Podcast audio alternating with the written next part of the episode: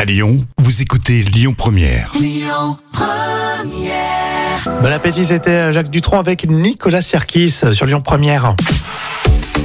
Et tout de suite, vos actus euh, célébrités. Alors, qui de Patrick Bruel, Clémentine Sélarié ou Antoine Decaune sera épargné par les notes extrêmement sévères de Jam On va commencer par euh, Patrick Bruel qui a réalisé son rêve. Eh oui, il rêvait de retourner en Algérie avec sa maman, donc c'est chose faite, avec un magnifique accueil sur place. Hmm.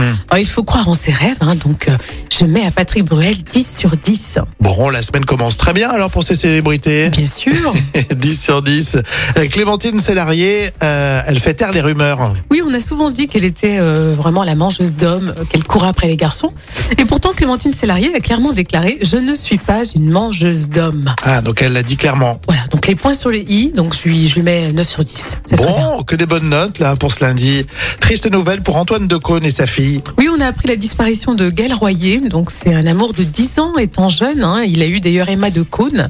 Et euh, voilà, donc elle est inconsolable. Donc, euh, pas de notes quand même. Ah, c'est compliqué. C'est la maman de euh, D'Emma Decaune. d'Emma Decaune, Ouais, d'accord. exactement. J'avais pas su, effectivement. On va terminer avec Jean-Marie Bigard euh, qui a des problèmes de santé. Alors, oui, largement moins grave que, que son AVC. hein, mais Mmh. il est quand même sourd d'une oreille. Et il va se faire appareiller. Et euh, comme c'est juste une oreille, bon, ben, je, je- je mets la moyenne de 5 sur 10. hein.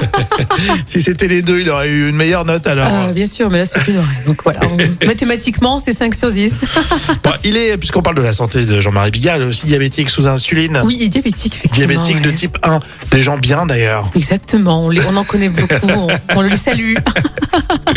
Bon, alors la meilleure note, je retiens, c'est Patrick Bouel, hein, 10 Oui. sur 10. On a vu ces images en plus, euh, effectivement, où il a réalisé euh, son rêve, il est parti en Algérie. Merci Jam. Avec plaisir, Rémi. Et puis on continue la pause déjeuner avec Eden Foyer sur Lyon Première. Bienvenue à vous tous.